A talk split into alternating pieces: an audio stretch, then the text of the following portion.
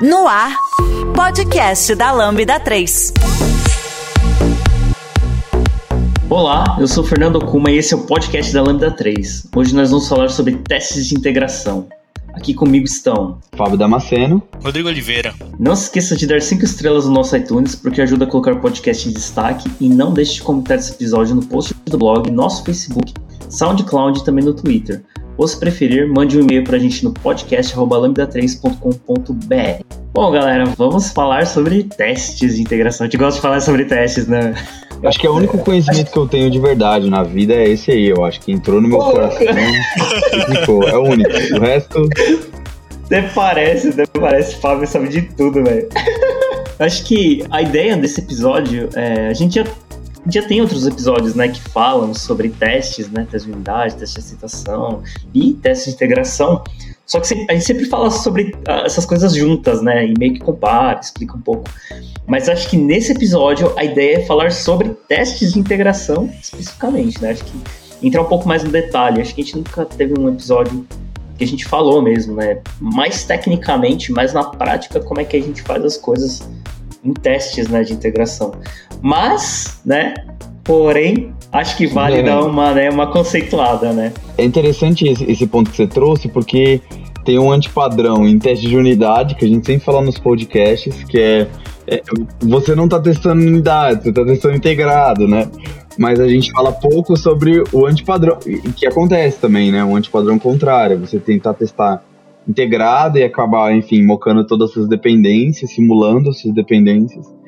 E eu esteja fazendo um teste de unidade, né? A complexidade do teste integrado é porque sempre integrar coisas é complexo. Não à toa a TI toda é, estabelece padrão, né? Falando de sistema distribuído, quando a gente olha para a internet mesmo, é, protocolos e padrões e puxa, como eu comunico o servidor com o cliente, e aí sempre tem novidades, sempre tem coisas novas, dados os desafios, né? Dados os desafios que vão, vão crescendo ali ao longo do tempo é, na tecnologia, a demanda de performance, segurança, que é privacidade, né? E a gente vai crescendo. E aí, quando você para pra pensar nisso, poxa, se do lado de desenvolvimento, né, para eu uh, construir algo produtivo, eu já preciso ter uma complexidade tão grande, é, ali, enfim, é complexo. Então, do lado do teste, isso acaba uh, também vindo, né? Então, o teste integrado ele é naturalmente mais complexo, né?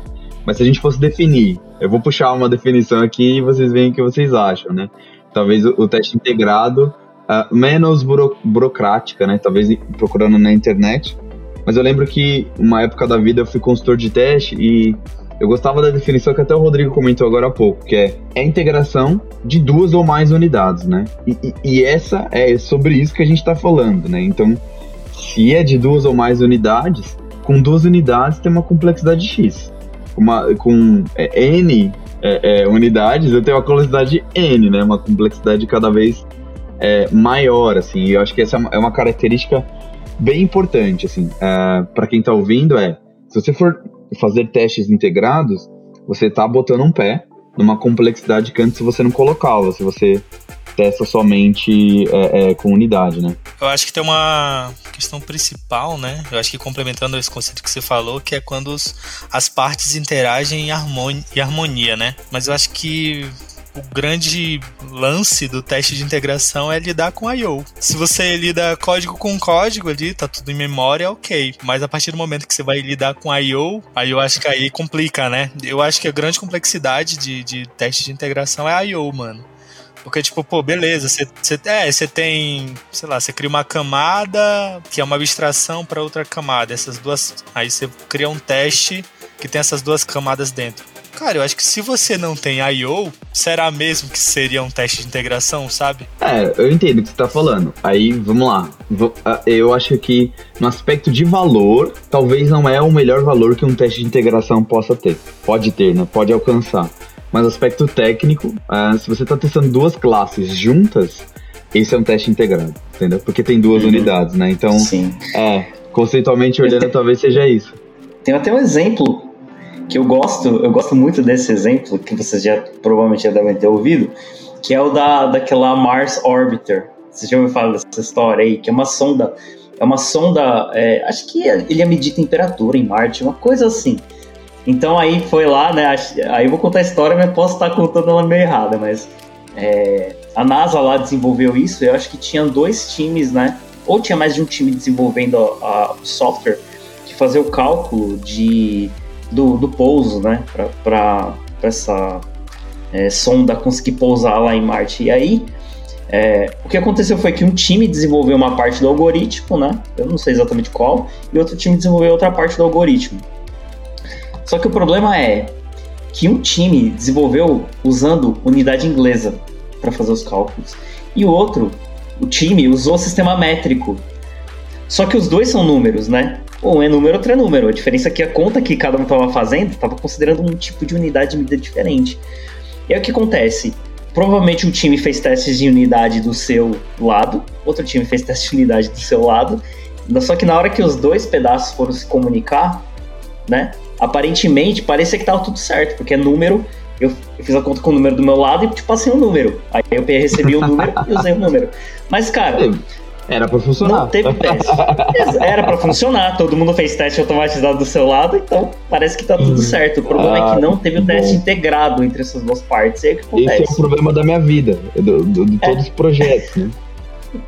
É, é que assim, é, analisando, analisando de fora, ele parece parece ser. Gente, parece que a gente está mais falando de um teste de aceitação que é, por exemplo, o front-end comunicando com o back-end, né? Parece que é um, um, teste mais. Mas na prática, os dois códigos estavam rodando dentro do mesmo, né? Dentro do da mesma máquina que estava fazendo esse cálculo para fazer para pousar a, essa sonda lá. E na real, o que faltou foi um teste que testasse entrar com uma informação de um lado, ele fazer o cálculo e na hora que ele passar o resultado para outra parte, ver se o resultado que o outro lado produziu era o que a gente estava esperando, né? Só Sim. que. Mas, né, mas né, o que aconteceu com a sonda? A sonda foi, cara, em vez de pousar lá em Marte, cara, ela foi embora. Se perdeu no espaço. foi pra Júpiter. é, é, cara, eu, eu acho que tem um número em algum lugar aqui, mas com certeza foi uns, uns milhões. 125 milhões de dólares jogados no lixo. Nossa! é, sobre. Por causa do engra... teste. Aí, aí você fala assim: ah, teste, teste é muito caro. Teste é caro escrever teste. Ah, será, é. será que não era melhor ter, escrito, ter gastado um pouquinho mais pra escrever o teste aí, em vez de jogar 125 milhões de dólares no lixo, né, cara? A Lambda 3 é uma empresa de tecnologia com expertise comprovada na construção de produtos digitais e soluções customizadas de ponta a ponta, que transformam o seu negócio para uma nova realidade. Saiba mais no site lambda3.com.br.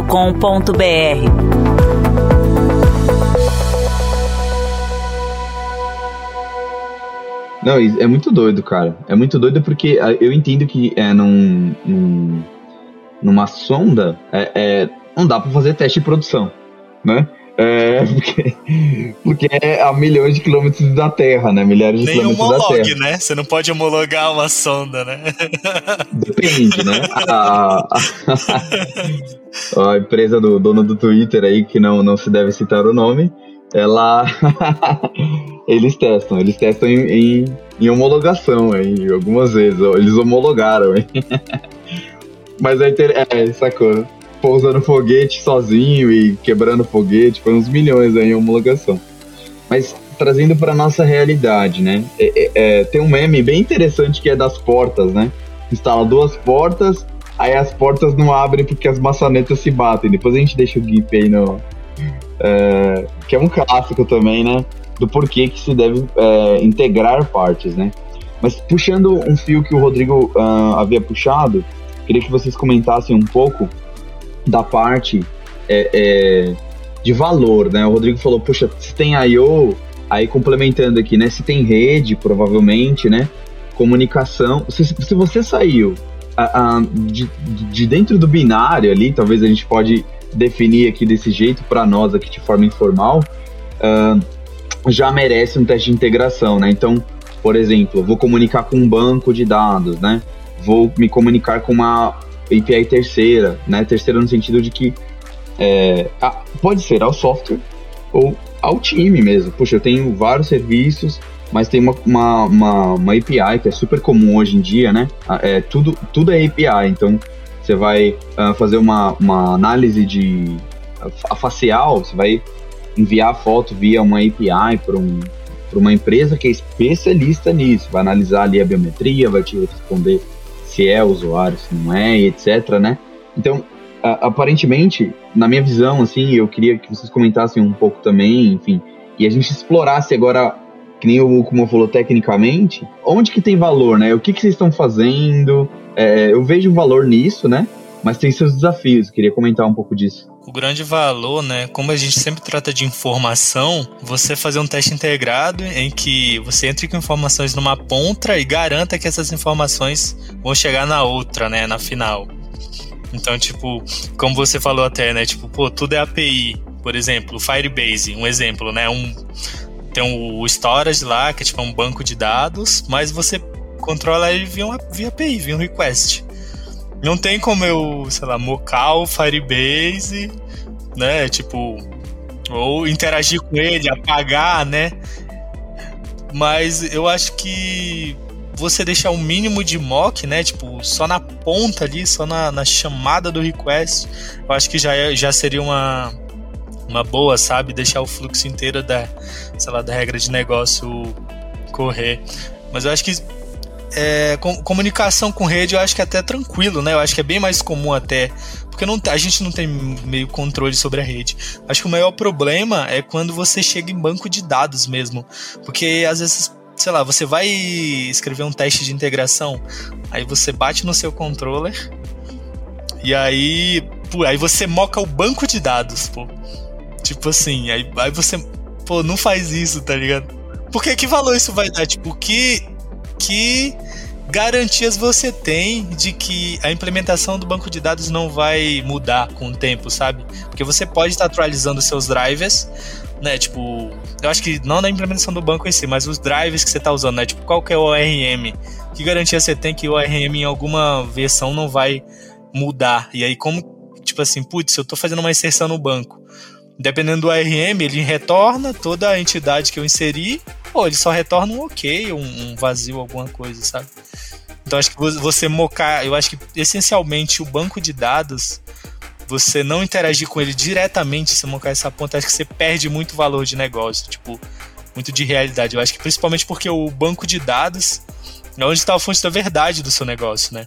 Então, pô, se você moca esse tipo de coisa, você trata é, apenas como um repositório, eu acho que você. Não sei, você tá subestimando demais isso. Uhum. É, quando, quando, é, quando você vê lá aquele banco em memória, você fala, ah, não, meu, por que estamos testando com banco em memória? Faz isso não, né? É, é, não, e hoje em dia a gente tem recurso para conseguir subir um banco de dados em um container, né? Um Docker lá e testar mesmo um banco de dados. Então, por que não aproveitar isso, né? Acho que é, o grande valor que a gente tem quando a gente está fazendo teste de integração, pelo menos que eu vejo, né? E é, puxando a sardinha pro lado do .NET, né? Que eu acho que eu tenho mais conhecimento. Cara, assim, você pode testar, fazer um teste integrado, como você estava falando, né, Fábio? De. É, você pode estabelecer uma classe e passar ela como parâmetro, como argumento para outra e testar as duas se comunicando, né? É possível, você pode fazer isso. Só que se você está fazendo um teste, por exemplo, na aplicação ASP.NET, né? É, a gente consegue hoje subir a aplicação toda em memória, né? Com um ferramental lá que a própria Microsoft disponibiliza. Você consegue subir a, a sua API inteira mesmo em memória e bater nela como se estivesse batendo realmente via HTTP no endpoint. O que, que te entrega isso, né, de vantagem? Você não está testando só a comunicação entre as classes, né? Você conseguiria testar isso sem ter nada do, do ASP.NET. Só que você está testando a aplicação inteira mesmo, assim, a, o ASP.NET, ele, ele tá subindo é, o servidor do HTTP, então você está testando a sua requisição chegando ali, passando por dentro da estrutura do ASP.NET, é, fazendo validações e chegando na sua controller, por exemplo. E aí você vai testar a sua lógica, você vai testar a injeção de dependência, sabe? Ou seja, você não vai, você não vai testar, você vai testar realmente como ele vai acontecer na prática, o real mesmo, quando estiver rodando. Então, isso, inclusive, isso é por exemplo, muito bom, cara.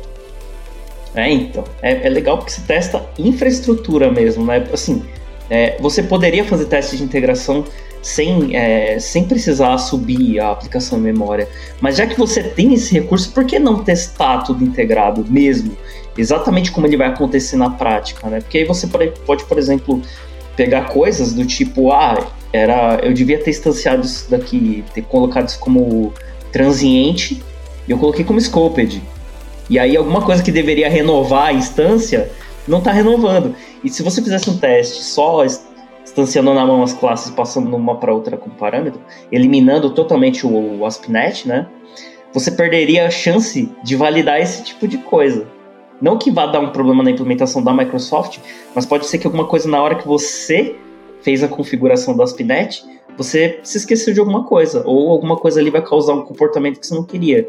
Então, é a mesma coisa que o Rodrigo estava falando, assim, se você tem a oportunidade de, de validar ele gravando no banco de dados mesmo, por que não fazer isso, sabe? É, eu só mocaria esse tipo de coisa se fosse uma parada muito inviável. Tipo assim, é um banco de dados que é completamente fora do padrão e não tem container e ele é impossível de subir ele é, no container. Tipo, sabe aquela situação impossível? Não consigo simplesmente, não consigo subir esse banco de dados. Aí sim eu testaria em memória, mas é porque não dá para testar. Porque assim, se você tem oportunidade, aproveite, né? Tipo, Aproveita, né? Teste infraestrutura, né? Junto. Uhum. E, e, eu acho que em alguns casos, assim, para quem tá ouvindo, praticamente sempre, a não ser que, enfim, ainda não entende-se nos clientes que, puxa, eu, eu não entendo tão bem, não sei se vale, porque leva mais tempo. A não ser num caso específico, né? A gente costuma, quando constrói a aplicação, uh, de forma nativa, assim, ou, ou, ou, enfim, é de forma intuitiva, talvez, natural, o time já fala, gente, vamos construir aqui os testes uh, integrados desse cara. E, e, a, e, quando a gente fala sobre teste integrado, apesar dos times variarem um pouquinho, né? Normalmente eu vejo que a gente, quando é uma web API, um serviço, um microserviço, o mínimo de teste integrado que a gente tem é, que nem você descreveu, né? Para quem está ouvindo e nunca fez um teste integrado, é, o que, que a gente faz? A gente sobe a API. Então, a Microsoft, ASP.NET Core, enfim, os seis aí, é, até antes, tem o, um namespace que é, é, se não me engano, é Test Server. E aí você sobe esse cara, memória, ele te dá um HTTP client, um, um, cara que sabe fazer a requisição para a API. Só que na hora de subir esse teste, eu acho que é aí que está o pulo do gato, não é mais por que em memória, né? Porque aí eu consigo substituir a injeção de dependência daquilo que eu preciso, por exemplo, das minhas fronteiras. O que é uma fronteira? Uma API que eu faço a requisição. Então eu quero falar, ó, que nem eu dei o exemplo lá da, da, de uma validadora de identidade facial, né? Através de uma biometria. Eu posso mocar esse cara em tempo de teste num teste integrado. Então eu subo tudo, subo a API, insiro os dados de seed no banco e sobrescrevo esse cara. Eu falo, ó, simula que a pessoa foi validada como uh, identificada como o proprietário da conta, então pode logar ela, por exemplo, né, através da biometria facial. Então eu simulo, dado um contrato que, né, que eu combinei ali, que isso deu certo. E a partir daí eu vou ver, puxa, se deu certo, então inseri o dado que eu esperava no banco, realizou a operação que eu esperava, né? Então, a, a, quando a gente olha, né, dá um medo. Né? A primeira vez que eu vi, não sei vocês, mas eu olhei e falei, vixi, fazem isso aqui, meu, meu doido, né? Nossa, uma trabalheira, mas. E aí, e aí eu comecei a ver, né, é, é na, no, meu, no meu coração, né, a genialidade de como a galera, só tem pessoas incríveis aqui, gente. É, honestamente, aprendo demais. É, de como a galera integrava alguns conceitos que para mim eram claros, mas que eu nunca tinha pensado neles juntos. Por exemplo, o pessoal usava um padrão de repositório, enfim. A, a, normalmente os times, independente de qual modelo de mentalidade da arquitetura, segmenta a parte de inserção à base de dados, né? De persistência, a camada de persistência. E aí eu comecei a ver que o pessoal aqui na Lambda usava esse cara para inserir dados na base é, para o teste de, de, de, integrado também, né? Então, subir API, precisa inserir um dado básico lá na, na API, né? Uh, no, no, banco, uh, por exemplo, e depois eu vou bater um request para ver se o GET está vindo né, no REST. Então a gente inseria, usava as mesmas classes, e aí o que era interessante é que você cobria também essa classe, né? Porque estou usando ela para inserir o dado e olhar se ele está vindo. Só que tem um risco também, né? Nisso, porque eu estou usando a mesma classe. Então, tem várias abordagens. Uma delas é, poxa, em vez de reaproveitar a classe que eu estou usando de domínio, eu vou usar uma, vou inserir um script na mão, por exemplo, vou usar alguma coisa, uma instância do meu banco, né? Que é o que normalmente a gente faz mais aqui, né? É, e aí eu consigo cobrir a integração ponta a ponta da minha aplicação, né? E, e aí, o que eu acho interessante?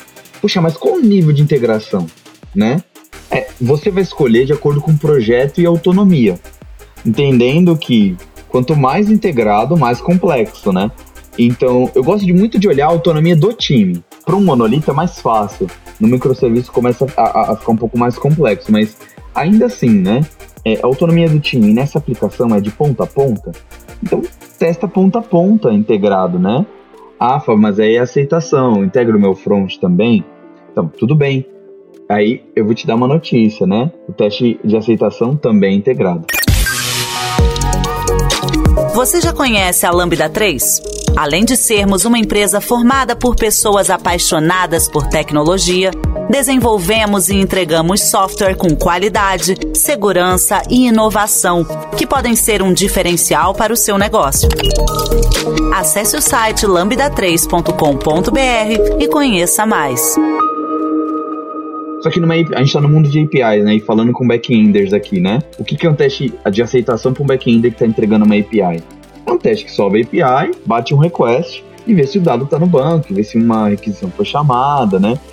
Uma modificação no estado, no domínio, enfim, uma regra aconteceu, né? Faz sentido isso para vocês também? Total, total. É, você consegue fazer testes de aceitação com ferramentas que de front, por exemplo. O Cypress é um exemplo. Você consegue, por exemplo, montar, né, subir um simulador de navegador, né, que é, que é o que ele sobe, tipo uma instância de um Chromium, e você consegue bater na API e ter o retorno dela. Você consegue meio que fazer um. Aí é umas fronteiras muito doidas, né? Que é você bate na API, mas você não tem um front-end, você ainda tem um, um retorno. Só que aí você tem mais uma, uma uma camada de integração, né? Que você tem um navegador mesmo funcionando ali. É, eu não faria com o Cypress do coração. É. Eu, eu, preferiria, eu preferiria fazer direto no front, não, né? total. É, com Cypress, né? Porque na API você tem, é, pensando, até pensando em time mesmo, né? Pode ser que o time seja dividido, os times estão se dividindo novamente, pelo que eu tô vendo no mercado, né? Ali é, tem uns full stacks, mas é, ainda é dividido e é, não vou entrar na discussão de full stack aqui não. Se o Giovanni tivesse aqui, ele ia falar, não, full stack não. Giovanni ia participar, mas ainda não conseguiu entrar. Vamos ver se ele entra até o fim. Mas é, eu, eu acho que é, é, é aí pra galera, né? Eu acho que padrões, por exemplo, de construção de dados são sempre importantes para teste integrado. Então, para a gente listar aqui, né? Por exemplo, uh, usar um, um, um, padrão de factor ou de, de builder, né?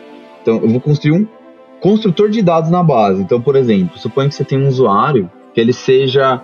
É, eu quero um usuário que seja do tipo. Uh, é fogo, né? Você está muito no cliente. Não posso dar dados de cliente. do cliente. Ah, né? pode dar administrador, né? O administrador e um... É, pode, pode ser, pode ser, um administrador. Então, é, eu, quero dar, eu quero criar um usuário na base de administrador e realizar a operação de login e ela tem que acontecer com sucesso. Né? Então, a parte de adicionar o usuário na base como administrador, provavelmente pode ter N tabelas, né? Pode ter até um, um terceiro, um web server e tal, um web service, alguma coisa assim, um, um, um serviço. E aí eu posso fazer esse trabalho no setup do teste, né? Então eu subo a minha base, subo a API e aí eu construo um builder. Eu adoro esse padrão do builder, eu né? Gosto também. Pode, Nossa, né? lindo.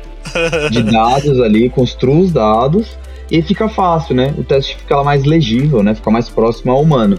Isso é uma coisa que para mim, quando eu tive contato, eu falei, caramba, cara, nunca tinha pensado em usar o builder para isso, mas é o melhor uso do builder que eu já vi já, né? Numa, numa Vibe Mail Decorator ali para para inserir os dados na base pra gente, né? Tipo, é, insira um usuário, é, administrador, com perfil tal, é, ponto build. Aí ele cria esse usuário na base. Eu, eu adoro isso, né? Você fala, ah, entendi, então tá criando usuário na base assim. Aí depois ele olha em tal lugar se usou esse usuário. E, e aí vai, né? O teste vai rolando, né? Eu acho que dependendo do projeto também, você tem N, N e N casos de fazer asserções desses testes, né? Por exemplo, tem projetos que você tem uma entrada um pouco sei lá, você tem uma entrada X e aí no banco de dados você você tem tantas regras de negócios nesse meio que no banco de dados ele, ele vai ficar em, em tabelas muito específicas, muito espalhadas esses dados. Então, tipo, às vezes, putz, eu quero fazer um, um teste de um controller, né? Tipo, pô, bato com, com bar aqui na, na minha, no meu controller, sei lá, o bar e o usuário, que tem idade, nome, etc. Só que não necessariamente isso reflete a base de dados, né? Então, às vezes eu preciso, putz, esses dados eles vão, sei lá, para seis tabelas. Como que eu garanto que são esses dados que eu acabei de inserir, sabe? Então, às vezes, tipo, putz, além de você fazer a asserção do retorno do, do controller para ver se ele deu ok, você às vezes pega o seu repository e busca no direto no banco de dados de, de fato para verificar a, a, veracidade dessas informações. E, e né, às vezes tem necessidade mesmo de você ver, tipo, é, que o valor de, dos dados, da consistência dos dados são tão altos no negócio que é preciso que você, além de fazer as extensões do controller, tipo, ver se o JSON, se o encoder está certo, você busca diretamente no banco e vê, putz, esse dado realmente é aquele que eu mandei lá tá no lá, né? controller, sabe? É. é. E você falou e aí... um ponto interessante. Você testa o controller com unidade, integrado ou com os dois? Como que você? Só integrado, só integrado. Não, não, não vejo por que eu testar só um integrado, controller. Né? Não eu vejo por que eu testar é... um controller de unidade. Não, Esse é polêmico. Não faz sentido pra mim. é, é porque assim, eu, eu, eu, vejo assim, se você tá testando muita coisa, e aí é uma opinião minha, né? Pessoal, você pode discordar à vontade, assim. Mas se você tá fazendo muito teste de unidade numa controller, significa que você tá colocando muita lógica na controller. Não deveria ser responsável por lógica de negócio. Ela deveria realmente só receber alguma informação, no máximo tratar, fazer um mapeamento e passar para frente. É, se você está tendo que fazer teste de unidade ali, é porque você está colocando uma lógica que talvez não deveria estar tá ali. Para mim, o máximo que a controller tem que fazer é validar se o meu contrato de, de recebimento é o, é o, sei lá, é o correto e, e, e qual que é o status e corpo que ela vai retornar. Tipo, e, isso é assim. interessante. Assim. Porque, assim, eu, eu não acho que é porque. Uh, é que, assim, é comum os controles terem lógica, né? E aí esse é, esse é um papo para a gente se aprofundar. Tem algumas soluções que eu vejo que a galera tomando aí. É, mas, enfim, acho que olhar o número de, de injeções ali dá para você ter uma noção se ele tá fazendo coisa demais ou não. Mas mesmo assim, no controller, mesmo quando ele tem regra, eu vejo bastante teste de unidade, olhando, por exemplo, ah, se ele retorna 200. Eu entendo, eu, eu confio no Aspinet, eu não confio em mim. Que posso ir nas configurações do, do, do, do Aspinet, um app settings, é, importar, uma, importar uma DLL, fazer uma configuração no SLN, né, no CSProj ali, alterar alguma coisa e de repente aquilo para de ter o comportamento que era esperado. E como que você garante isso, né? E, e, aqueles bugs, né, de arregaçar que você, tipo, chama todo mundo numa sala e ficar horas ali olhando durante o dia, talvez à noite, né? Hoje em dia, graças a Deus, não mais, mas já aconteceu muito para mim, assim. Normalmente esses bugs, é, um teste assim pega, né? Normalmente, né? Um teste ah, relativamente simples de, putz, eu não vou fazer unidade, eu não vou olhar se tá vindo... Uh, HTTP status code ok, né, 200 ali, é, eu vou olhar integrado, né, porque aí a camada de rede vai estar tá dentro da equação do teste, né. E, e eu acho que é, é, isso, né, voltando às bases conceituais, eu gosto de olhar, né, lá um conceito de teste de unidade que é o System Under Test, né, o SULT. No teste integrado, eu tenho SULT que são importantes para algumas regiões da aplicação, né, então, é, por exemplo, a gente falou aqui do controller, falou da integração com banco de dados também, né?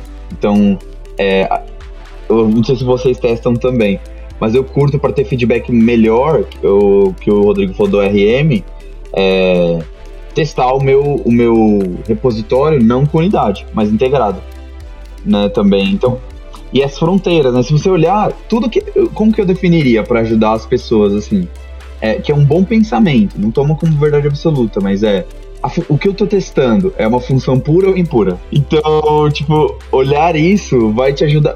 Porque se tem efeito colateral, normalmente com unidade fica um pouco mais difícil de você testar. Ou o valor do teste de unidade, ele não é maximizado, né? Então, assim, é, ou do teste, na verdade, né? Ele não é maximizado. Então, você não vai ter certeza que aquilo aconteceu, né? Uma comunicação, enfim. tem tantos detalhes, né? É, é a gente costuma dizer que TI é simples, mas eu não acho, por exemplo, uma comunicação HTTP decente simples, cara. É complexo. E merece seus testes, sabe? Seus testes integrados, ali, seus testes de unidade, se quiser, mas que ela é tão é... abstraída pra gente, né? Que é, é simples, né? Tipo, eu acho que, quando, sei lá, por exemplo, para mim, é, quanto mais. Eu tenho a impressão que quanto mais uma aplicação é simples de usar, mais ela é complexa de implementar, sabe? Por exemplo, putz, uhum. você, você é. vai ter um aplicativo de corrida, aí você só coloca ele já sabe, você usa a sua localização, né? Então ele já tomou essa decisão por você. Você não precisa saber suas coordenadas, suas coordenadas, sua latitude, sua longitude, inserir lá manualmente, né?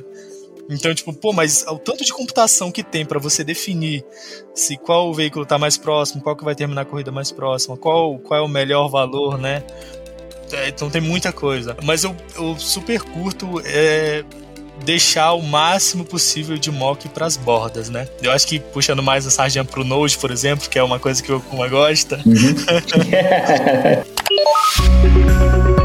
Através de soluções tecnológicas e inovadoras, a Lambda 3 entrega projetos baseados em metodologias ágeis para empresas que buscam qualidade, agilidade e sustentação de seus sistemas, com o objetivo de potencializar o seu negócio exceção do Nest ali, né, que ele tem uma opinião mais forte sobre como você estrutura, né, a sua aplicação, mas ele é, ele é mais opinativo. Aplicações como Express, Coa, é, acho que o próprio Rap, né, o querido do meu coração, Fastify, você você mesmo monta a sua, a sua app, né, a sua instância de servidor. Então é interessante, por exemplo, que você monte essa, essa instância de servidor e deixe ela para exportar, porque você pode importar em qualquer lugar e pegar aquela instância e usar, né? Então hoje, por exemplo, o Fastify você, sei lá, seta cores, seta é, alguns plugins, né, que é como se fosse middleware em Express, e aí você constrói, você faz uma função que retorne essa app. E aí nos testes, o que é que você faz?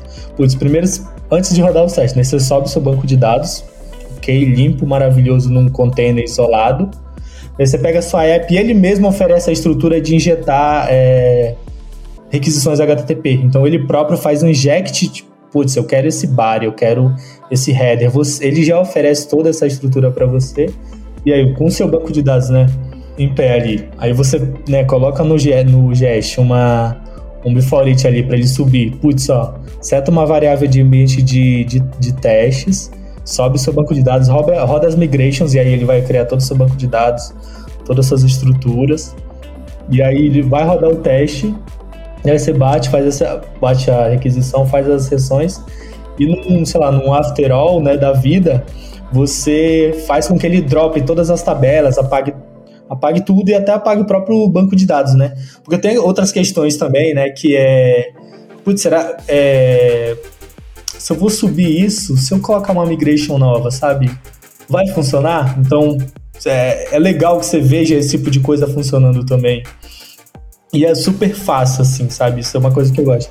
Tem outra ferramenta também muito legal, que é além de framework, né? Que é, você pode usar em qualquer framework Node mesmo, é o Super Test, que é um, um handler, um cliente HTTP que é bastante abstraído, né? Que você pega a sua app, você passa para ele, e aí você faz todos os um post, ah. os, os, corpos que você quer. Ah.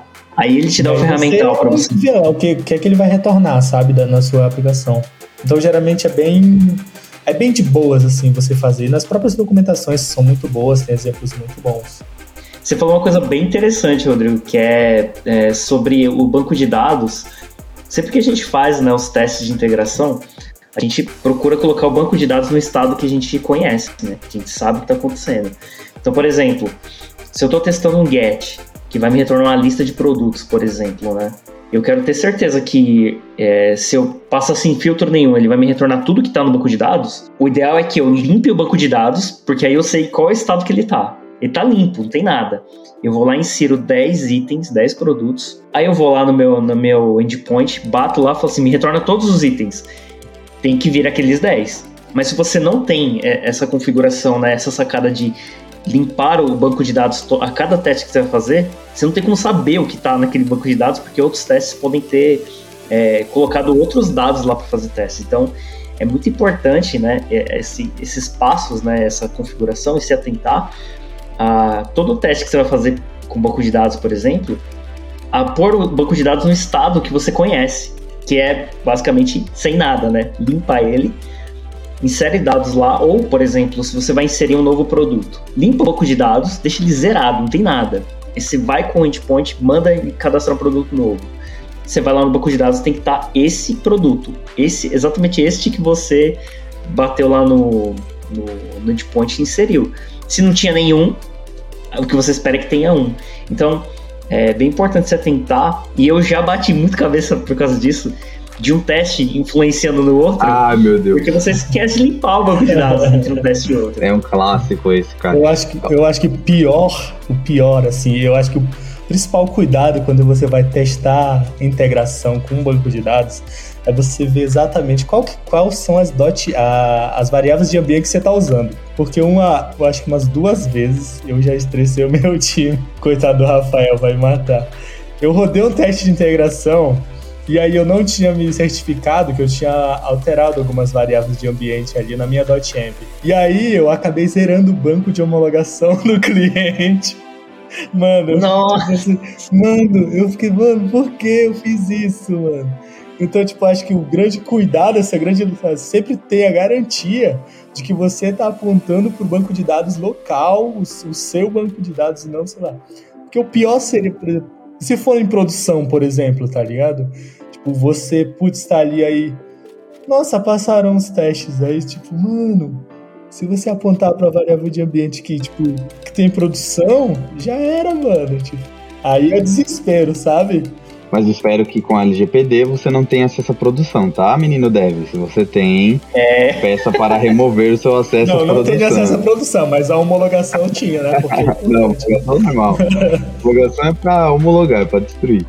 Vamos lá, eu queria, eu queria comentar dois, assim, é, é, até para quem talvez não conheça, é, um pouco conceitualmente, eu gosto, né, desse negócio do conceito aí, para o nome das coisas, né? Eu acho que um pouco do que vocês estavam falando é do teste ser determinístico, né? Toda vez que eu rodar, o que que significa, né? Mesma entrada, mesma saída. Toda vez que eu rodar esse teste, ele precisa ter o mesmo resultado. Ele não pode ser afetado por coisas externas, né? Então, e aí a gente tá dando alguns conselhos aqui, mas puxa, dá para viajar nisso, né? Tem, tem muita coisa que dá pra gente trazer. Vocês trouxeram a questão de não depender um teste do outro, mas tem questões, talvez, é, é, que, que, podem ajudar também nesse sentido, que é, puxa, você vai testar se um dado tá numa tabela, ok, duas, ok, três, ok. Cara, sete, oito, dez, veja se não faz sentido você separar esse teste, né? É, é em mais é um, um, mesmo teste com uh, mais de um teste com asserções diferentes, né? É, para diminuir um pouco dos motivos, porque o teste vai quebrar mais, aí assim você diminui os motivos pelo qual o teste quebra. Né? Então, teste de integração já quebra bem mais que um teste de unidade. O teste de unidade normalmente deveria, pelo menos na prática, ter um, um motivo só pelo qual ele quebra. O teste integrado é isso a uma escala é, é, é bem maior, né? Então, é, ele é como se eu tivesse vários testes de é, vários motivos para quebrar vários testes de unidade dentro dele. Então, é sempre bom tomar cuidado, sabe, com a asserção que for fazer, o Okuma trouxe um exemplo que é, ele falou: Ah, eu inseri um dado na base e vi se tem um. Isso não basta. Né? Se você olhar se tem um na lista, ok. É. Aí você vai ter que saber é exatamente é, o que você inseriu. É. Que é um é. clássico também, né? Você tem um, tem um, passou o teste, subi a aplicação, né? Cheguei a homologação é Era outra coisa, tinha outro, outro teste inserindo, ficou sujeito, é aquela loucura, é. né? Ah, você vai então, olhar o timestamp, é de, outra, de outro dia, né? É. Você que pega é, que, assim... é o que, Rodrigo, que é o que o Rodrigo falou, né? Assim, às vezes tem muita lógica entre você bater no endpoint, ele passar por dentro da aplicação e chegar no banco, às vezes tem tanta lógica e tanta transformação que o que vai chegar lá no banco é completamente diferente do que o que você mandou no, no, no seu endpoint. Então, é bem importante você ver se o que chegou lá do outro lado é o que você esperava, né? Depois de todas as transformações que provavelmente se essa informação vai sofrer antes de chegar no banco. Você está ouvindo mais um podcast da Lambda 3. Nos organizamos de forma democrática para que todas as pessoas compartilhem conhecimentos e boas histórias.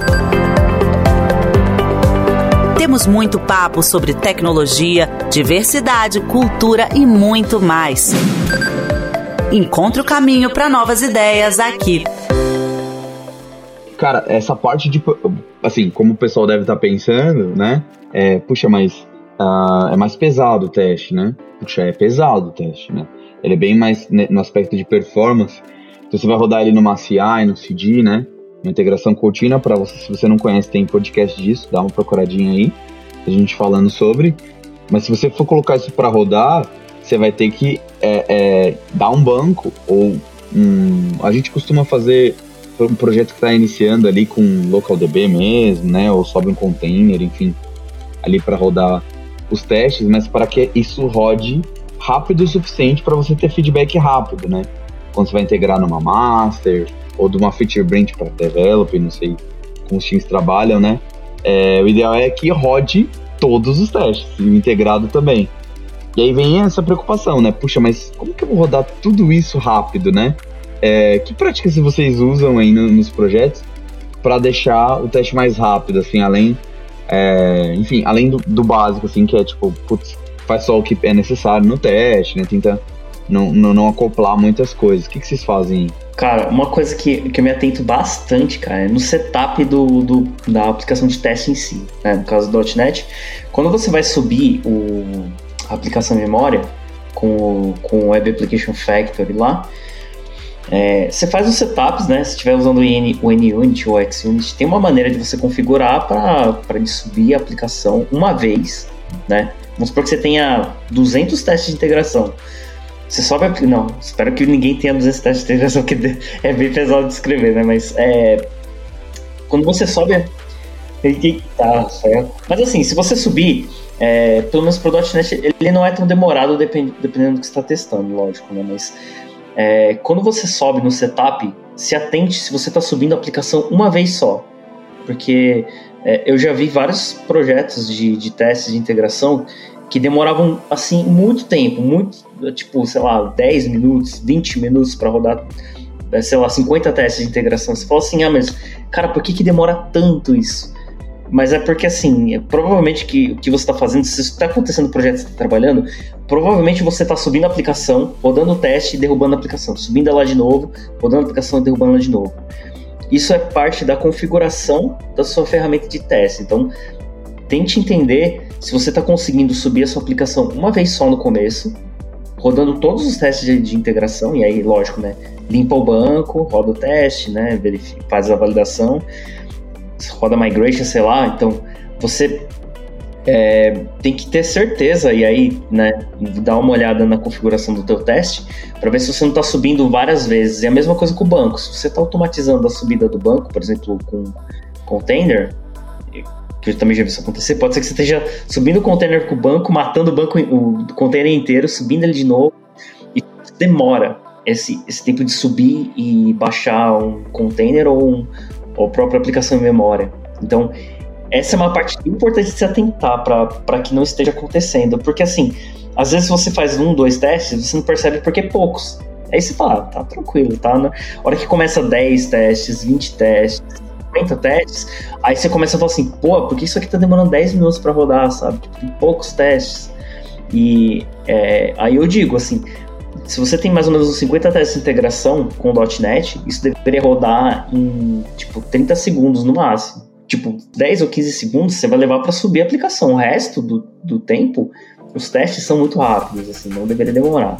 Aí tem outras ferramentas, lógico, que é essa para você fazer a limpeza do banco. Tem, é, em vez de você, por exemplo, destruir a tabela e criar ela de novo, você pode simplesmente limpar ela, né? Dar um, deletar tudo. E aí tem uma ferramenta para o .NET que, que eu usei em vários projetos já que chama Respawn, que é isso, destrói, você não destrói. É, você não destrói a tabela ou o banco de dados e cria ele de novo. Você deixa ele lá, você cria ele só uma vez, só na primeira vez. E aí cada teste que você vai fazer, você está dando só um delete. Dá um delete na, em todas as tabelas. Porque um delete, ele, ele é muito rápido. Ainda mais se você está inserindo, sei lá, 10 ou 15 registros, um delete dessa quantidade de registros, meu, é muito rápido. Então, é, você acaba ganhando mais um tempinho aí do que ficar destruindo o, o banco todo e criando ele de novo. Então é um, é um, ponto em que você começa também a ganhar um pouco mais de, de desempenho. Aí. E acho que mais um ponto que eu me lembro é que eu, eu, tem várias coisas que a gente vai fazendo no dia a dia, né? Que eu acho que eu não consigo lembrar agora, mas tem mais um ponto que é se você usar builders é, para fazer os seus fakes, né? Para poder popular o banco, para fazer testes lá, para criar suas entidades, né?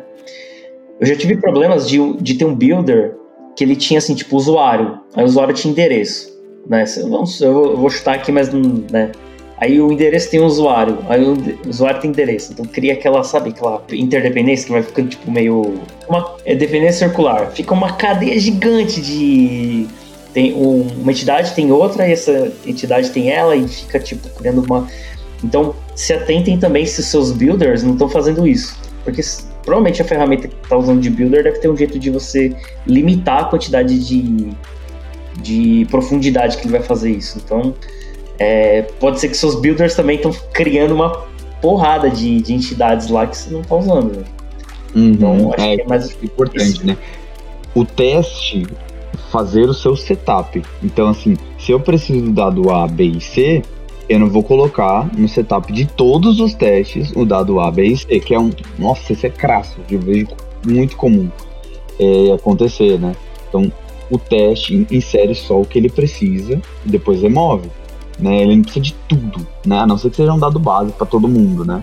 Então, isso é um cuidado a se ter também na hora de olhar para performance, né? O Respawn é muito bom, cara. Ele salvou é, pra, pra gente ter um case aqui pra galera é, entender, assim, para testes de aceitação ele é ótimo também. Nós tínhamos aqui na Lambda, nós temos uma ferramenta interna que nós usamos no programa de treinamento, que é o Devs do Futuro. É, essa aplicação, as pessoas desenvolvem nessa aplicação, né? É, é, e, e, num projeto real mesmo, nós consumimos no dia a dia. Sem essa aplicação, inclusive, nós é, não recebemos nosso salário, né, meninos? é, enfim, ela tem coisas bem, bem importantes ali na, na, na para Lambda. E ela tem bastante testes uh, de aceitação, estão escritos ali com Selenium e tal. Enfim, uh, é .NET, mas poderia ser com Node, qualquer tecnologia, porque Selenium é agnóstico, né? E a gente está rodando no Selenoid e tudo mais, que é um, um server, né, para paralelizar os testes. Os testes já eram paralelos, já tinha bastante otimização mas ainda assim, eles demoravam, se eu não me engano, três horas, eu não me lembro agora exatamente. Pra rodar, assim, imagina, três horas uma build para chegar na Master, né? Aí chega lá, quebra a build. Meu Deus, né? Aquele. A galera queria chorar, né? Então. A galera, não, mas precisa rodar todos os testes mesmo, né? Os devs do futuro sempre falavam, não tem como tirar esse, esse teste aí? Eu falei, não, vai tirar não, tem que garantir que funciona, né? Tem que deixar ele tá rápido, skip, né? né? Metade tá com skip. Vontade de dar um skip, né? Vontade de dar um skip. É isso. Que é o clássico, né, gente? Eu adoro o, o livro The Art of Unity Testing, porque ele fala, né, que é, testes difíceis de manter ou que são lentos, a gente vai querer esquipar, né? Por mais que a gente não queira, na hora de querer entregar ali, tá te atrapalhando em vez de te ajudar, você vai querer esquipar. Ele é o que ele falha muito. E aí, a gente colocou o respawn, né? Nesse cara, né? Pra ele limpar o banco. É, a gente, se não me engano, a gente tava restaurando um dark pack. Tipo, alguma coisa assim.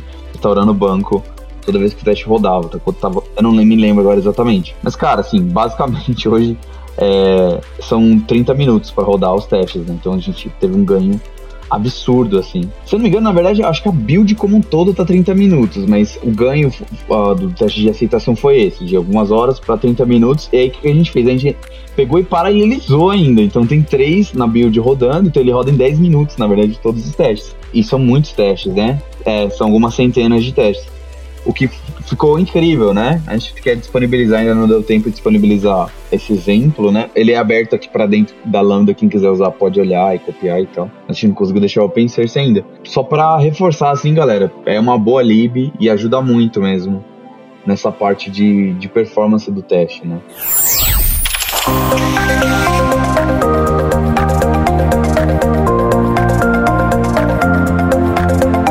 Esse podcast é produzido pela Lambda 3, uma empresa de tecnologia inovadora que pode te ajudar em seus maiores desafios.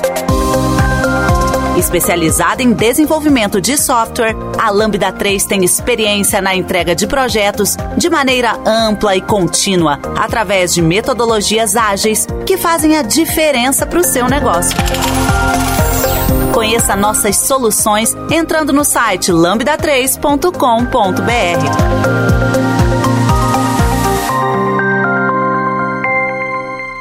E no front, galera? Bom, eu não, eu não vou mudar o assunto, não.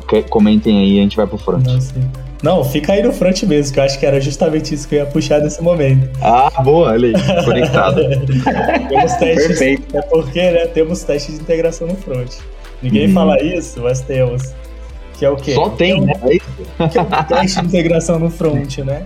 Basicamente, uhum. renderizar a sua tela e fazer, tipo, as acertões. Tipo, putz, tal API foi chamada, o que tem ou não na sua, na sua tela ali, tipo, putz, eu preenchi esse dado, será se a minha store, né, quando você fala de Redux, será se ela foi populada certo, certo? Será se ela, tipo, se tal entidade na minha store foi populada? E aí eu faço as ações, né, pego a store, pego o state dela, né, posso fazer dispatches ali iniciais para você sei lá, renderizar uma tela, porque, por exemplo, às vezes você tem uma tela que ela necessita que a história esteja preenchida anteriormente com algum dado, e esse dado você vai usar numa tela posterior, né? É como que você faz, tipo assim, como que eu renderizo uma tela, é, sei lá, 2, se eu preciso de dados da tela 1, um, sabe? E aí você mocaria, né? Mas não necessariamente você pode mocar esses dados, né? Tipo, você moca uma chamada de API, ou coisa assim mas é, geralmente você usa o Test Library, que é um, principalmente quando você fala de React, né, um React Test Library, que é para você fazer um render ali. E aí você é bom que você é, personalize ele. Então você coloca todas as coisas externas, como sei lá, internacionalização, a sua propriamente sua store no final, o seu Redux, você tem, sei lá, é, tema, por exemplo, né? Putz, às vezes eu quero testar um tema global que está ali, quero ver se realmente. E aí você testa essas coisas mais externas, né? Que a sua aplicação inteira vai usar. Você, você põe ela dentro do render, né?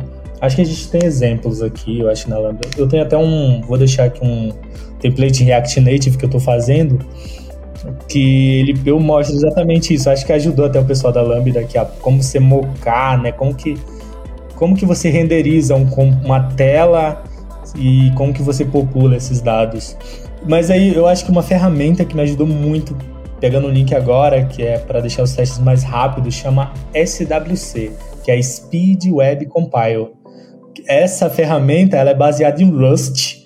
E aí o que, que ela faz? Você altera uma linha no seu jest, basicamente você troca o, o padrão do seu jest, né? Se você usa TypeScript, por exemplo, que é o TS-Gest, que é, ou seja, que é as coisas elas são escritas em, em JavaScript, TypeScript e você muda isso para Rust. Então ele ele e aí o Rust ele faz as, as magias muito loucas lá.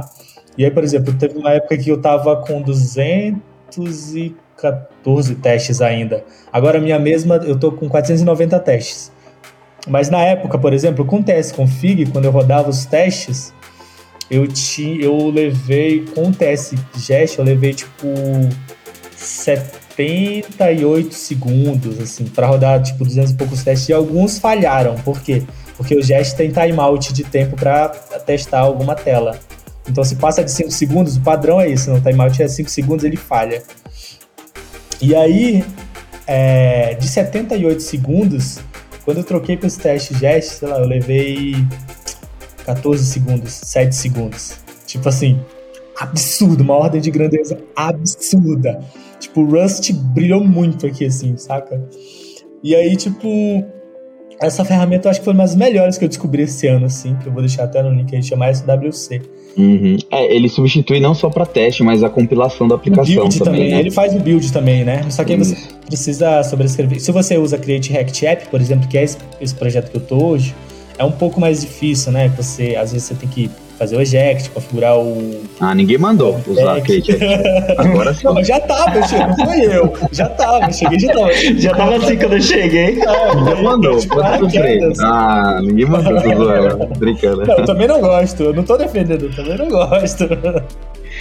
Não, mas é, você abrir abrir mão da, da, flexibilidade para ganhar velocidade no começo do projeto. É, eu entendo. Não, não tô julgando, não, só tô zoando. é, tirando sarro. Cara, o SWC realmente é incrível, cara. Substituir ele num projeto é, e, e, realmente é, o Webpack comeu poeira. Não nas features, né? Mas na velocidade, realmente, para quem precisa aí melhorar a compilação de TS é bizarro mesmo. Cara, eu nunca tinha usado pros testes, hein? Boa, boa dica, hein? Hum, é muito, muito boa. É muito rápido, mano. É absurdo, assim, tipo. Bem legal. Você testa o tempo que ah. leva. E, e, assim, aí a minha máquina roda muito rápido, né? Porque eu uso M1, né? Então aí é. Ah, olhei. É outra ah, absurdo. Ah, caralho. Não acredito. Essa humildade. no pipeline leva uns 8 minutos, aqui na minha máquina eu rodo em 56 segundos. Põe, ah, põe tua máquina no pipeline, então. Pô. É, cara, põe lá, um agent põe de agente. É, Não, põe então, de agente. Mas, a gente usou justamente o SWC porque no pipeline tava demorando muito, tá ligado? Então, tipo, pô, na nossa máquina, beleza. Mas no pipeline você não tem esse provisionamento inteiro de máquina, né? Você não vai ter, tipo, 16 gigas de RAM para rodar teste, saca? Tipo, de uma aplicação que é é, arquivo estático no final, né?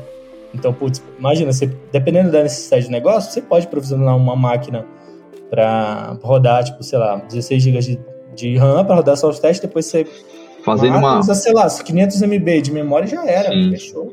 Fazendo uma propaganda para a Lambda, né? A gente tem que é open source para quem quiser rodar os agentes de build aí no Azure DevOps. A, a nossa infraestrutura ela é co-compartilhada com a nossa nossa esteira de build. Então a gente sobe uns containers lá e tem 16 GB de RAM se quiser. é, eu só queria comentar algumas coisas no teste do front, né? Pra galera entender, voltar um pouco também para essa parte conceitual, de que, galera, a realidade é que se você está usando SPA e você usou alguma dessas ferramentas que o Rodrigo citou aqui, você não está fazendo o teste de unidade. Você está fazendo teste integrado, muito provavelmente. Se você der um render no componente usando é, ou o testing library, ou usando, uh, falando de React, né? Ou usando o test bed do Angular, ou uh, usando o Enzyme, né? Que sabe renderizar também. Você está fazendo teste integrado, porque você está uh, por trás, né? E, trazendo até o testing library como exemplo, que ele não é, se eu não me engano, ele não é só para React, não, né? Eu acho que ele, ele tem outros para. É, eu nunca usei, mas o que eu acho massa do Testing Library é que ele é pragmático em olhar para testes do front somente como teste de integração. Então ele assume com uma mentalidade do framework de teste que você é, é, que o teste que tem valor é o teste integrado para ver se a tela aconteceu o que deveria acontecer na tela, né? Então ele não fala não faça, né? Mas você pode usar o Jest ali e, e fazer os. Puxa, eu quero ver uma lógica, né? O Rodrigo citou aqui antes do podcast que gosta de pegar uma regra meio complexa que não está fazendo na API e fazer um teste de unidade, ela aqui, né, numa conversão ali para um domínio melhor e tal, um mapper, uma regra de negócio, uma validação que não acontece na API, mas que você teve que trazer para o front por não ter domínio na API. Aí você faz o teste de unidade. Mas no final, no front, todo teste, é, é, principalmente com SPA, é integrado, né? Então, é, é triste uh, ter deturpado, né? A comunidade é culpada, os donos dos frameworks são culpados por não, não ter mantido, mas eu acho que foi uma escolha de marketing mesmo para ficar mais simples para as pessoas. Olha, é, a mentalidade é parecida com o teste de unidade, então você moca e tal. Acho que, enfim, eu entendo dessa maneira, não sei uh, de verdade o que aconteceu. E o que eu acho interessante no Testing Library é que ele olha na visão do usuário o componente, né? Então, ele te induz a você testar é, quase que end-to-end. É, é, lá no Spine, a gente, que é o software interno da Lambda, a gente chamava de funcional esse teste no Testing Library. Mas no, no, olhando para o front. Então, a gente testava, né? Tipo, clicava num botão na tela e via se uh, a tela exibiu lá um, um, um, uma lista, por exemplo, né? Isso aqui, nesse caminho, eu tinha mocado a API, fingido que ela retornava algo, então a gente testava esse front integrado. E aí o que, que a gente estava fazendo lá que deu certo, ou começou a dar certo, mas eu já fiz em outros projetos que deu muito certo, galera. Uma recomendação pro front aqui. Substitua testes é, end-to-end, -end, né, com Selenium ali, são super pesados e caros para você manter, por testes nesse sentido, porque muita coisa que a gente valida com Selenium é do front só. esperar algo da API, claro, ali, mas é, é, normalmente é de como eu exilo esse dado, né? É, nem tanto se o dado está lá na base, né? Então a gente começou a cenários felizes, testar com Selenium, teste de aceitação. Mas em cenários uh, uh, médios ali, tipo, putz, é, o corner case mesmo, tipo, ah, é, deu um erro tal, específico, tem que exibir um modal tal. A gente começou a fazer só com test library e não fez falta, sabe? Então, uma recomendação de, de teste no front seria essa, assim, sabe? E tomar cuidado com a performance também, porque, nossa, cara, se você integrar demais, cara, nossa, demora demais, né? É, a maioria dos testes que eu, de projeto que eu peguei, assim, de teste no front, eles demoram muito, né? E pior, não sei se vocês sentem isso, o Okuma fez um post muito legal que me ajudou, é um conhecimento que eu não tinha esses dias lá no blog da Lambda, sobre como mocar algumas coisas e tal. Mas que uma visão que eu não tinha e, e que eu fiz muito, e hoje eu colho uh, também de outras pessoas fazendo muitas vezes, esse teste FLEC, né? O teste que quebra com frequência no front, né? É, então, assim, é mais fácil fazer isso no front, por causa do, do, do import e export do, do CommonJS, né? É, às vezes a gente não entende muito bem, né? Porque é diferente, às vezes que você vem do back, Aí você fala, pô, mas eu moquei ali e tal. Não, mas aí você fala, não, tá vindo do import, é a mesma instância, é singleton a instância. Então, entender isso é difícil no teste do front, né? É, eu acho ainda é mais mesmo. desafiador, né? É? Eu, eu, acho que eu, o que eu vejo, assim, que as pessoas mais sentem, principalmente com quem vem de, de back-end, né, com a cultura muito forte do back-end, é que no front você tem o DOM. E, e você lidar com o DOM, com o estado do DOM, é difícil, mano. Porque, assim, tem coisas que são síncronas, mas principalmente o que a galera apanha é coisa assíncrona. E assincronismo é um é um calo pra galera, mano. Porque é isso, mano. O dom é. E não tem o que você fazer, mano. Porque você tem que interagir com o dom, né? Porque ele é a base dali do, das coisas. E aí, sei lá, às vezes você. Putz, você, você faz uma. Você escreve seu teste lá. Putz, beleza. A, a API vai retornar isso. Aí eu vou fazer um clique. E aí eu vou fazer um acerte aqui. Aí você fala, nossa, tá tudo certo, mas não tá passando. O que aconteceu? Aí você, tipo, é, esquece que, tipo, tem que esperar. E aí, às vezes, você, você então, putz, fazer um, um get, sei lá, get by ID vai demorar um pouco. Então, talvez eu faça um find by ID, que aí eu dou, boto um await e aí ele espera, né? Que esse é o grande rolê, né? Você, às vezes, esperar o DOM ser populado, e aí, fora o React tem outra coisa, né? Que tem um virtual DOM, e aí ele vai ter que comparar o estado do DOM atual com o virtual DOM e atualizar ele. Então acho que esse é o principal, assim, é que você lida com muito efeito colateral, tipo, muita o tempo inteiro você lida com coisas externas, né? Tipo, pô, no back-end, beleza, você moca uma API, moca, moca o banco de dados. Acabou, acabou. No front, não, você tem que pensar na rede, você tem que, principalmente, sei lá, na rede, no assincronismo do, da, do do DOM que você tá, às vezes a própria biblioteca que você tá usando tem um bug que e aí você vai lá, eu sou o cara, é. eu sou o cara que eu abandonei o Stack Overflow. eu vou direto nas issues do GitHub. E aí, ah, eu, e aí o bacete tá é procura que tem mais foguetinho, que tem mais emoji. responde o seu problema.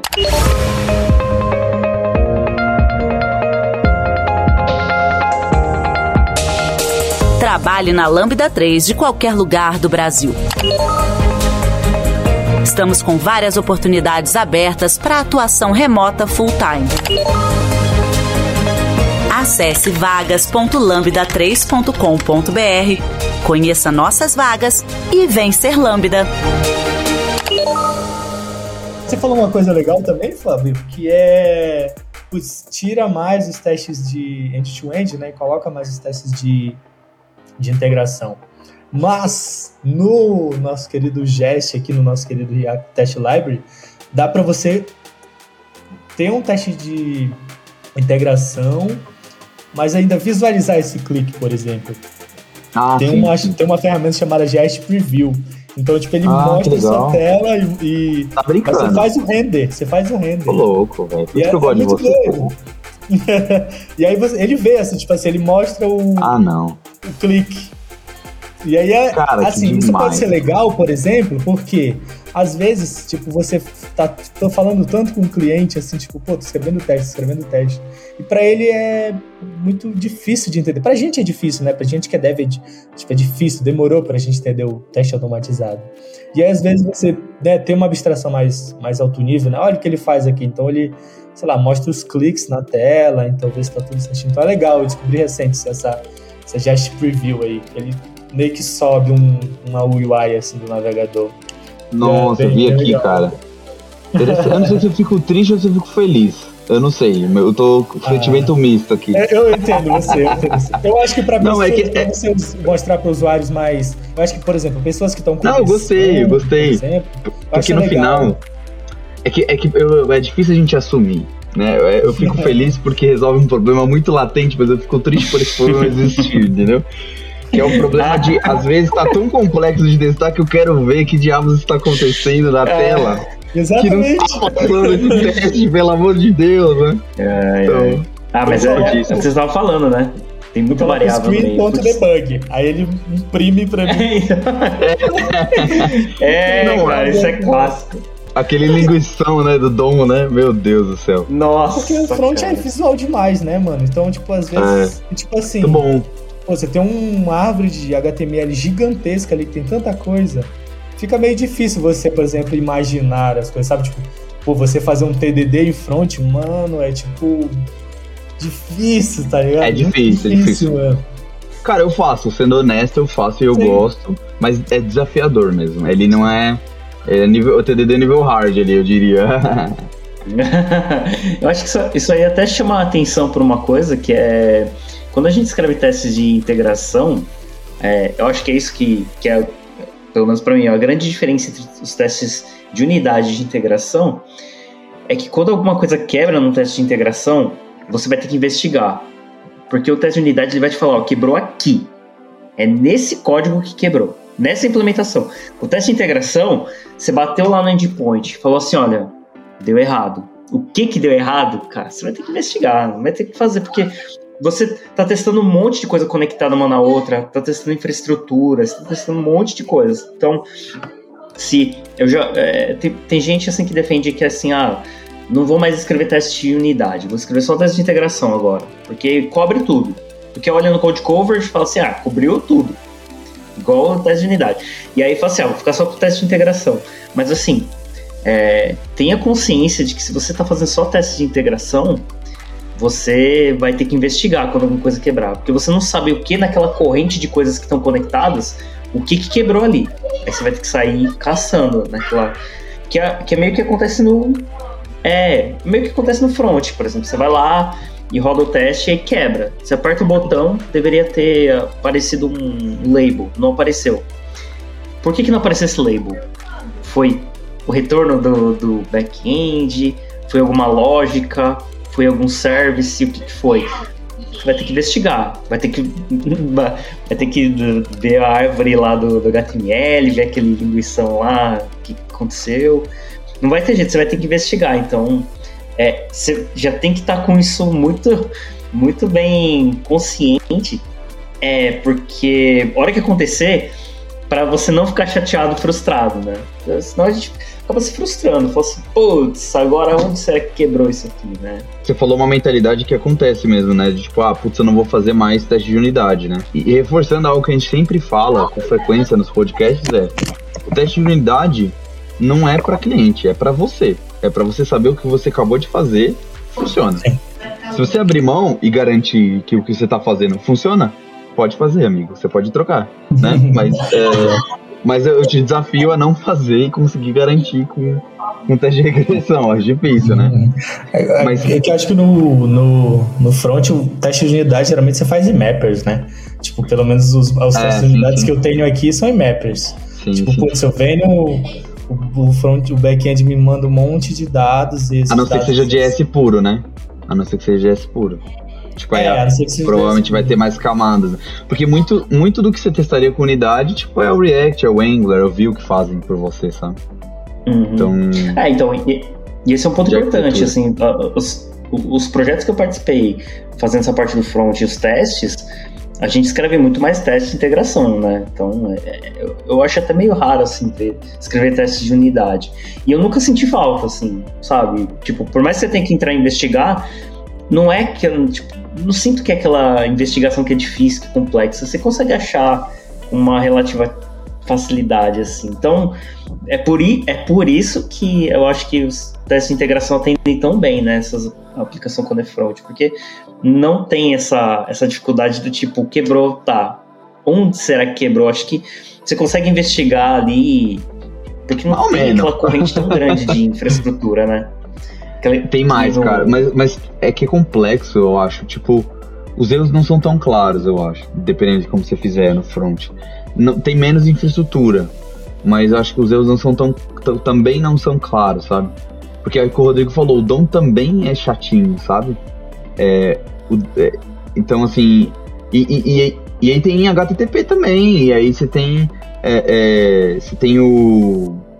É, fugiu o nome agora, que a gente usa para fazer dado off, offline, para fazer um PWA. O local storage? Não, o. Ai caramba, service worker. Você tem o service worker. Ah. Você tem. É, tem, você tem infraestrutura, olha que interessante. Hoje em dia no você tem local storage, tem um banco também.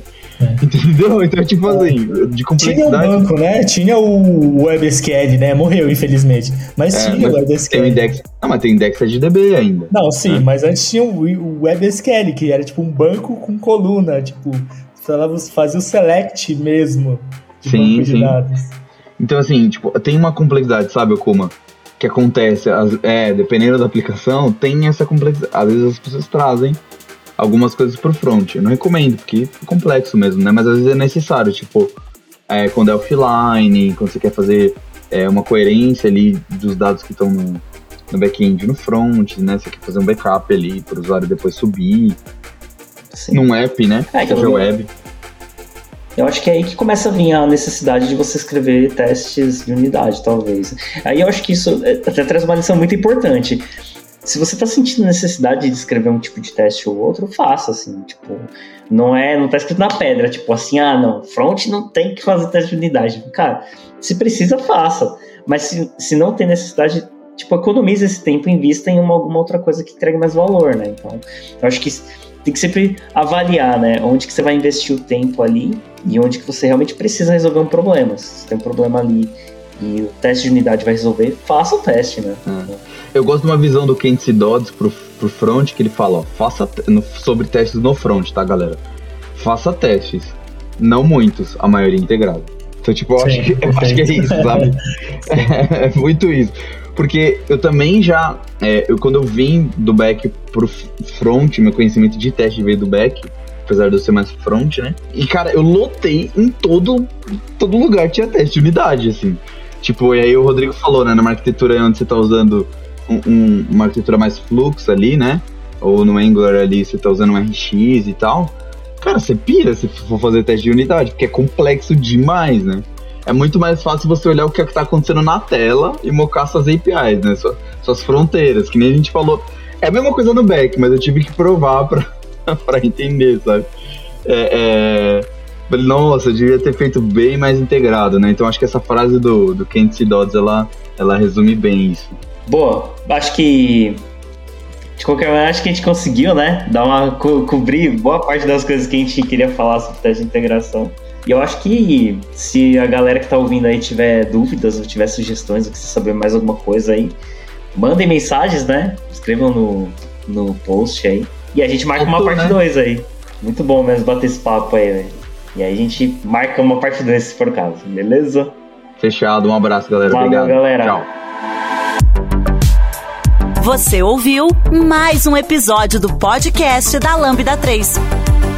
Indique para os seus amigos esse podcast. Temos também um feed só com assuntos de tecnologia e outro que mistura assuntos diversos. Toda sexta-feira, sempre com o pessoal animado da Lambda 3.